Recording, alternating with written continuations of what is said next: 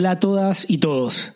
No me olvido que este podcast, este programa inició como uno de viajes y búsqueda personal, por lo que me imagino lo frustrante que ha sido para los que buscaban partir a un nuevo destino, aprender una nueva habilidad o descubrirse en el camino. Para todos ustedes va dedicada esta segunda parte y final del episodio de Angustia. Espero que disfruten el programa. Mis alas, dos pétalos podridos. Mi razón, copitas de vino agrio. Mi vida, vacío bien pensado. Mi cuerpo, un tajo en la silla. Mi vaivén, un gong infantil. Mi rostro, un cero disimulado. Mis ojos, ah, trozos de infinito. Alejandra Pizarnik, yo soy. Ay, Alejandra, qué manera de transmitir tristeza y angustia siempre. Es que eso es lo que hace la gran poesía. Desde lo particular del otro, uno se puede ver reflejado. Sus alas, su razón, su vida, su cuerpo, su vaivén y su rostro son objetos de autodesprecio. Una autoconciencia de sus defectos o en su caso de una autoexigencia demasiado severa que le causa angustia o incluso depresión. Alejandra se consideraba fea al lado de su bella hermana. Todo en ella no era suficiente y pareciera ser defectuoso, salvo sus ojos, que son aquellas herramientas que descubre la otra edad, el otro. Mis ojos, ah, trozos de infinito. El infinito, eso es lo que la salva. Las posibilidades, aunque remotas, pero existentes de cambiarlo todo. Y emito este episodio en periodo de angustias. La angustia, como decía en el primer episodio, es un miedo presente a un futuro latente. Es una amenaza que nos produce un estado de agitación, un miedo a que pase algo que nos paraliza. Y en cierta medida, en los últimos dos años, primero a causa del COVID y ahora con la invasión rusa de Putin a Ucrania, estamos en algún modo paralizados. En los periodos de confinamiento era despertarse y estar desocupado. Es más, gracias a esta angustia creé el podcast. Pero volvamos a lo general. Es la nada lo que engendra la angustia. Mejor dejo al bueno de Soren Kierkegaard en su libro El concepto de la angustia que lo explique. La angustia no es concreta, la angustia es la realidad de la libertad en cuanto posibilidad frente a la posibilidad. Esta es la razón por qué el bruto no posee angustia. Realidad y posibilidad. Voy a volver mucho sobre estos dos temas que el filósofo danés machaca sin cesar en su texto. Para Kierkegaard el bruto es el ser que no posee espiritualidad, el que de alguna forma es inocente e ignorante de sus posibilidades, aquel que vive sumergido tanto en el momento que no puede ver más allá, el que de alguna forma no se conecta nunca con sus anhelos más profundos y con lo que lo hace vibrar. Para este individuo el instante lo es todo y la realidad es el tope de lo terrible y de lo maravilloso, ya que no se puede imaginar un escenario de quedarse corto con sus deseos, simplemente porque los ha bloqueado. Él o ella sigue el vaivén de la inmediatez, cosa que siempre es más fácil en la vida, sin entender que la recompensa también es proporcional a esta. Por lo mismo no conoce mayormente la angustia, pero no por eso es un ser pleno.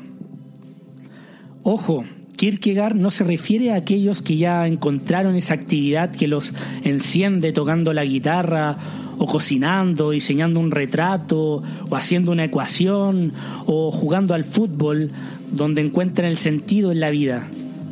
Si este es tu caso, afortunada y o afortunado amigo, ya te has acercado a lo que amas y por lo mismo quien eres se te ha revelado, al menos en ese momento, porque la identidad del ser siempre es un devenir. Kierkegaard, en una correspondencia con su futura esposa, ya nos daba un indicio de estas grandes esperanzas existenciales. Lo que me importa es entender el propio sentido y definición de mi ser, ver lo que Dios quiere de mí, lo que debo hacer. Es preciso encontrar una verdad y la verdad es para mí hallar la idea por qué esté dispuesto a vivir y morir. En esta definición podría nacer el existencialismo. Hallar una verdad y la verdad para mí es hallar la idea por qué esté dispuesto a vivir y morir. Es interesante que siendo Kierkegaard cristiano y viviendo en el siglo XIX, no nos habla de una verdad dogmática ni maximalista a seguir, sino todo lo contrario, una subjetiva que le dé sentido solo a él, ser sincero consigo mismo. Pero el problema de tomarse a la existencialista, esta búsqueda de la verdad por la que estar dispuesto a, vivir y morir, es la frustración. Hay tantas cosas maravillosas en este mundo, hay tantas cosas por descubrir y conocer. Siento que los días son tan cortos y sé tan poco sobre la vida y cada vez que sé un poco más me doy cuenta que sé menos. Bueno, al final esa es la sabiduría socrática que Kierkegaard tanto admiraba. El solo sé que nada sé. Pero me desvío. El por qué angustia tomarse en serio esa búsqueda existencial es porque podemos elegir, porque hay libertad. La posibilidad de libertad consiste en que se puede. Entre estas dos categorías, realidad y posibilidad, emerge una intermedia, la angustia. La angustia es una libertad trabada, donde la libertad no es libre en sí misma, sino que está trabada, aunque no trabada por la necesidad, más por sí misma. Ah, la apreciada libertad. Le hace tanto daño al ser más sensible o espiritual, como diría Kierkegaard es que quien está educado en las posibilidades, a diferencia del bruto y su tormento y sufrimiento, son infinitos, ya que son infinitas las posibilidades y los escenarios que se le proyecta al afirmar la libertad. Este es el individuo que se imagina fracasando en toda empresa, que se imagina engañado por su pareja, que piensa que toda despedida es definitiva, entre otras. No es que sea negativo, sino que está educado en la posibilidad y prevé situaciones, por lo que su angustia como categoría intermedia entre realidad y posibilidad es muy grande. Suena terrible y para nada seductor acercarse a esa forma de ser, haciendo vívidas sus posibilidades, ya que quien las vive a fondo comprenderá que éstas superan siempre a la realidad. Sé lo que estás pensando, eh, Kierkegaard, Gil, ¿para qué carajo me voy a ahogar en un vaso de agua? ¿Para qué me voy a hacer más difícil la vida con lo complicada y sufrida que ella es? Kierkegaard te respondería que seguramente no has encontrado esa verdad para qué vivir y morir. El que verdaderamente está en una empresa deliberadamente con sentido imaginará estas posibilidades negativas y se angustiará mucho. Pero si este ser es lo suficientemente honesto consigo mismo y se atreve a mirar a los ojos a estas posibilidades, aceptándolas tal cual son, aprenderá a domar a la angustia. Y no solo eso, tendrá en ella una aliada, haciéndose más fuerte, cubriendo todos los flancos que las posibilidades les acechen. Al final del día somos seres que nos proyectamos, necesitamos hacerlo, nos es inevitable y es lo que nos diferencia del resto del reino animal y qué es vivir en el presente de todas maneras. El presente no representa ninguna línea divisoria, no posee ningún punto de apoyo. Cuando lo saboreamos, este ya se escurrió. Es solo un punto más en la sucesión infinita del tiempo. En cambio, sí hay futuro o proyectos, y también, como decía Heidegger, que claramente tomó este concepto de la angustia para su obra maestra Ser y Tiempo, también hay un pasado o una historia. De hecho, somos la interpretación de esa historicidad, somos seres con historicidad, seres con una trayectoria vital, la cual nos va definiendo y cubriendo con una especie de estela de vivencias, creando y una y otra vez nuestra identidad. Como decía Whitman en su poema Del canto del camino abierto, así y todo voy con mis deliciosas cargas. Los llevo hombres y mujeres, los llevo conmigo a donde sea que vaya. Les juro que es imposible para mí deshacerme de ellos. Ahora Kierkegaard hace la diferencia del presente con el instante ese instante en que todo hace sentido, al que generalmente el ser más sensible tiene acceso. Ese instante no es presente, sino que es una abstracción del tiempo. Es lo que él llama lo eterno, es la plenitud. Esta eternidad todo lo contiene, el pasado y el futuro. Es atemporal. Y para los físicos podría ser incluso un concepto bastante cercano a la teoría de la relatividad de Einstein. Ojo, que no soy físico y no sé nada de esto, pero hago el comentario para darle valor a la filosofía que junto con la ciencia intentan dar respuestas al misterio del universo. Entonces, recapitulando, lo posible corresponde por completo al futuro. Lo posible es para la libertad lo futuro. Y lo futuro es para el tiempo lo posible. Disculpen si suena enredado, pero la libertad y la posibilidad están completamente ligados. Es por eso que la angustia se proyecta hacia el futuro. Si algo parecido nos acosa con respecto al pasado, es que ese algo le impide ser pasado. Pues si realmente fuese pasado, entonces no podría angustiarme, sino solo arrepentirme. A ver, para que se entienda, cuando nos reviven esos fantasmas y recordamos algún momento doloroso, una humillación vivida y sentimos una especie de angustia, es porque aquella angustia no está enterrada aún, sino que tememos que algo o alguien en el futuro la reviva. Tememos al bromista, al bufón o al testigo de ese momento fatal que reaviva el fuego de, esa, de ese dolor o humillación. Es una amenaza latente del futuro, que es muy distinto a arrepentirse que solo tiene que ver con el pasado. Pero todo esto lo vive el ser espiritual de Kierkegaard. Ahora hablemos un poco de su contracara, el bruto o el ser no espiritual que no tiene angustia. En el ser sin espiritualidad no hay ninguna angustia. Es un ser demasiado satisfecho y falto de espíritu como para poder angustiarse. Sin embargo, la angustia siempre está al acecho. A este bruto de Kierkegaard lo visualizo como a Don Ramón, sobre todo con el señor Barriga del Chavo del Ocho, serie popular en toda Latinoamérica, inclusive en Brasil, donde es conocida como O Chaves do Oito. Disculpen, me da risa solamente. Don Ramón, eternamente atrasado en pagar su alquiler, no es que viva angustiado imaginando las posibilidades de que él y la chilindrina, su hija, para los bichos raros que no conocen el chavo se queden sin hogar y visualiza a su hija sin educación y quién sabe haciendo qué en el futuro. No. Don Ramón, para Kierkegaard, está claro que nunca se metió en la escuela de la posibilidad, o si no, no podría dormir y tendría pesadillas y se vería impulsado a cambiar su destino y el de su hija. En cambio, él vive en la inmediatez y en la vagancia, y solo la angustia le acecha cuando el señor Barriga aparece para cobrar los meses atrasados. A lo que él replicará con inventiva y picaresca o plena charlatanería. Y de fracasar, bueno, es culpa del destino, nunca es culpa de él. Tal vez el por qué este arquetipo del charlatán latinoamericano sea tan popular explique el secreto del éxito del chavo el personaje es más real que tú y yo y nos recuerda a más de algún conocido o amigo. En resumen, don Ramón no conoce ni tiene culpa. En cambio, el ser sensible y que entienda el peso de la libertad entenderá la culpa. Al volcarse hacia sí mismo, comprenderá sus posibilidades y el alcance de su libertad.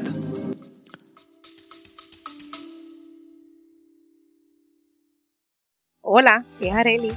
Gracias por escucharme. Bienvenida a mi podcast Mentalidad de Girasol. Este podcast es un viaje, un viaje que te va a ayudar a ti y que me va a ayudar a mí.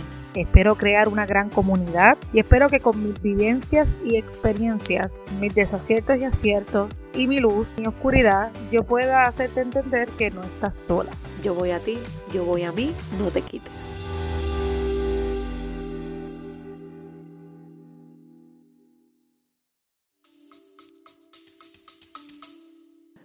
La libertad lo que teme es hacerse culpable o posibilidad.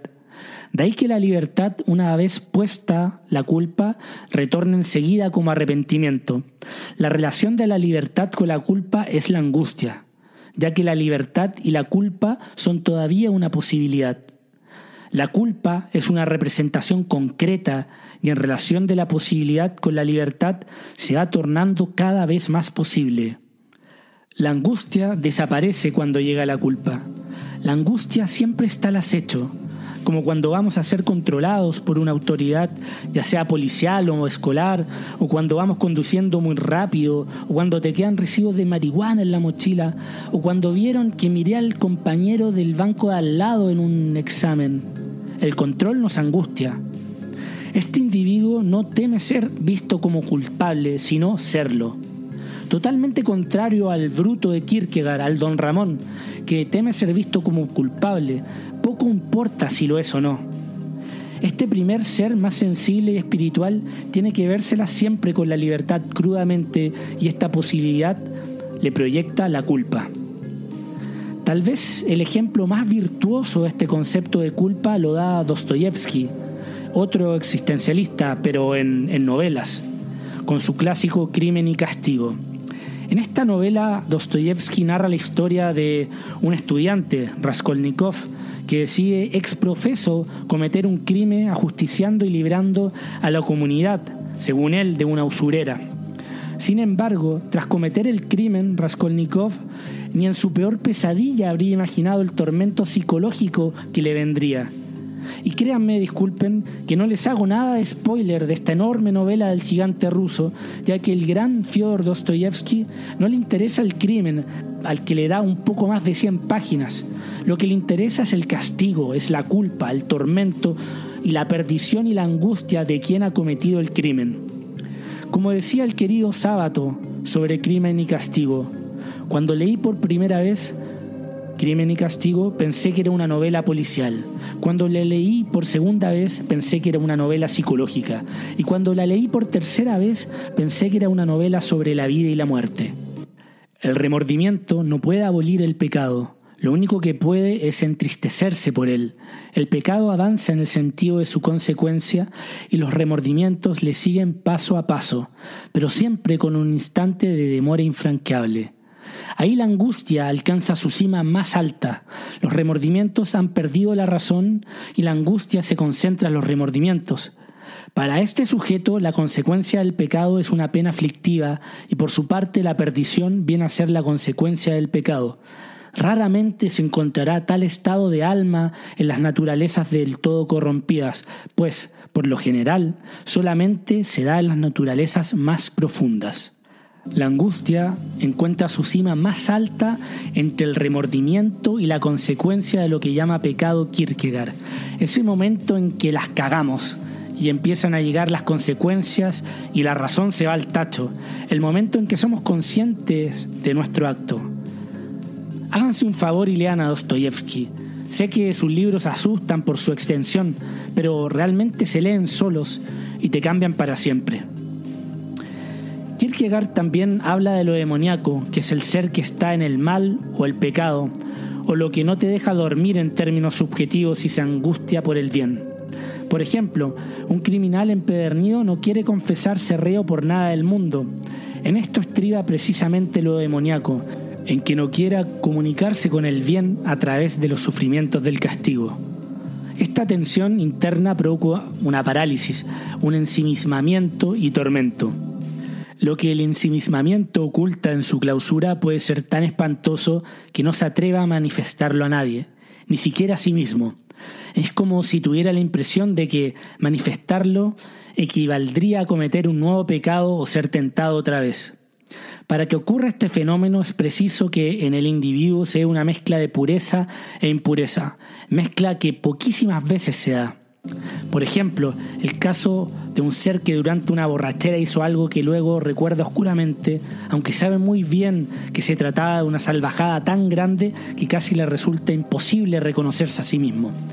No querer entrar en el recuerdo demoníaco es lo demoníaco. Este ejemplo de la borrachera para mí es clave tantas mañanas levantándome lleno de angustia, con recuerdos borrosos y con miedo de que algo o alguien reviva esos momentos demoníacos donde uno ni siquiera se reconoce. Podemos intentar huir de la situación en cuestión, pero esos instantes ya han marcado nuestra psiquis.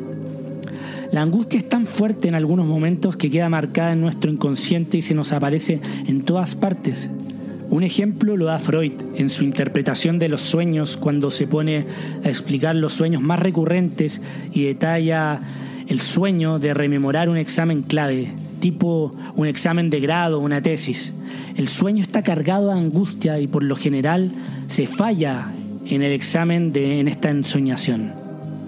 Es por eso que para Kierkegaard debemos buscar hacia adentro, hacia la interioridad. Y si no la tiene, se construye con la reflexión y comprender el contenido de nuestra conciencia. Y el contenido más concreto de la conciencia es el entendimiento de ti mismo, es la conciencia del individuo mismo. ¿No has comprobado acaso que el yo está simultáneamente en trance de devenir? ¿Cómo iba a ser entonces un objeto acabado de la contemplación? Por lo tanto, esta conciencia del yo es un acto, y este acto es a su vez la interioridad. Cuando la interioridad no responde a esta conciencia, tendremos lo demoníaco, que es la falta de interioridad que se manifiesta como angustia. Volvemos a la posibilidad. Nuestra identidad no es algo definitivo, siempre está deviniendo, porque siempre está volcada hacia el futuro y anclada en la historicidad. Somos posibilidades. Por eso cuesta tanto comprender el laberinto interno y ser consciente de nuestra particularidad, ya que ésta siempre va cambiando. Para Kierkegaard, la educación de la posibilidad es lo vital, porque significa interioridad y seriedad, lo que no es reír, sino la determinación de lo eterno en el ser, que es la búsqueda de ese instante de plenitud. Pero se teme a lo eterno y se le destruye con una vida volcada en la inmediatez. Según Kierkegaard, la soledad y la nada son la mejor educación de la posibilidad, incluso más que vivir momentos estelares y gloriosos de la humanidad. Los hombres, por lo general, desearían estar presentes en el momento de producirse uno de esos acontecimientos extraordinarios, que causan sensación en la vida o cuando un héroe histórico reúne en torno a sí a otros héroes para llevar a cabo una de sus heroicas hazañas, o cuando sobreviene una gran crisis y todo alcanza la mayor trascendencia. Es un deseo bien natural, pues todo esto posiblemente educa. Sin embargo, hay un método mucho más fácil para educarse de un modo mucho más radical. Tomad a un discípulo de la posibilidad, colocadlo en medio de los páramos donde no ocurre ningún acontecimiento, donde el mayor suceso es la estrepitosa toma del vuelo de algún pájaro. Pues bien, yo os digo que ese hombre tendrá una experiencia vital más perfecta, más exacta y más profunda que la que pueda tener el que, no habiendo sido educado por la posibilidad, haya cosechado los mayores aplausos en el teatro de la historia universal. Tantas veces nos imaginamos siendo héroes y protagonistas de momentos estelares de la humanidad, salvando a la princesa, matando al dragón, cuando en realidad para conocernos a nosotros mismos y entender un poco la identidad que siempre está deviniendo, bastaría más enfrentarse con uno mismo en una soledad como la del páramo que habla Kierkegaard. Tal vez un momento de conciencia de finitud y conciencia de lo eterno al mismo tiempo nos lo da Dostoyevsky en El idiota, cuando describe el momento autobiográfico cuando él está en el pelotón de fusilamiento. Según contaba, esos cinco minutos le parecieron un tiempo infinito, una riqueza enorme. Creyó que en aquellos cinco minutos iba a vivir tantas vidas que todavía no merecía la pena pensar en los últimos instantes. Así que siguió tomando distintas disposiciones. Calculó el tiempo necesario para despedirse de sus compañeros, destinando dos minutos. Otros dos reservó para pensar por última vez en sí mismo, y el resto lo dejó para mirar en torno suyo. Recordó muy bien que había tomado estas tres decisiones y que así había distribuido el tiempo. Iba a morir a los 27 años. Era un hombre sano y fuerte. Al despedirse de sus compañeros recordaba. Había hecho a uno de ellos una pregunta al margen por completo y hasta esperó con gran interés la respuesta. Luego de haberse despedido de los compañeros, llegaron los dos minutos reservados a pensar en sí. Sabía de antemano que iba a pensar. Deseaba ardientemente imaginarse, cuanto antes y de la manera más clara posible, cómo era aquello de quien en aquellos instantes era y vivía y tres minutos después sería algo. ¿Quién o qué? ¿De qué o quién se trataría? ¿Dónde se encontraría? Todo esto pensaba resolverlo en aquellos dos minutos. No lejos había una iglesia en cuyas doradas cúpulas se reflejaban los claros rayos del sol. Recordaba que no podía apartar la vista de las cúpulas y los rayos que éstas reflejaban. Le era imposible mirar a otro lado. Le parecía que esos rayos eran su nueva naturaleza, que pasados tres minutos se fundiría de algún modo con ellos. La ignorancia y la repugnancia que aquel fenómeno nuevo que de un momento a otro se iba a producir provocada en él eran horribles, pero lo más penoso era el continuo pensar, si no muriese, si volviese a la vida, qué infinitud, todo esto sería mío. Entonces convertiría cada minuto en un siglo, no perdería nada, llevaría la cuenta de cada minuto, no perdería en vano ni uno solo, según dijo. Esta idea acabó por producirle tal cólera que llegó a querer que lo fusilasen cuanto antes. Dostoyevsky es finalmente salvado a último momento para, bueno, solo luego partir a Siberia como recompensa pero por sus escritos se comprende que era realmente alguien educado en la angustia, ya que entendía las posibilidades y sobre todo era consciente de su finitud, como es magistralmente relatado en este escrito. Para esto se necesita ser honesto consigo mismo. Y me inicio a despedir con un último extracto de Kierkegaard y su obra del concepto de la angustia que he repasado en este episodio. Todos han de aprender a angustiarse, quien no lo haga de una u otra manera se busca su propia ruina, o porque nunca estuvo angustiado por haberse hundido del todo la angustia. Por el contrario, quien haya aprendido a angustiarse de la debida forma ha alcanzado el saber supremo. Tanto más perfecto será el ser cuanto mayor sea la profundidad de su angustia. Tal vez todo lo que he dicho en este episodio pareciera palabrería. Y si están de acuerdo con esto último, Tal vez les recomiendo seguir el consejo de Heidegger, quien decía que para entender la angustia y las posibilidades, lo mejor es visitar más a menudo cementerios. Hasta la vuelta, chao.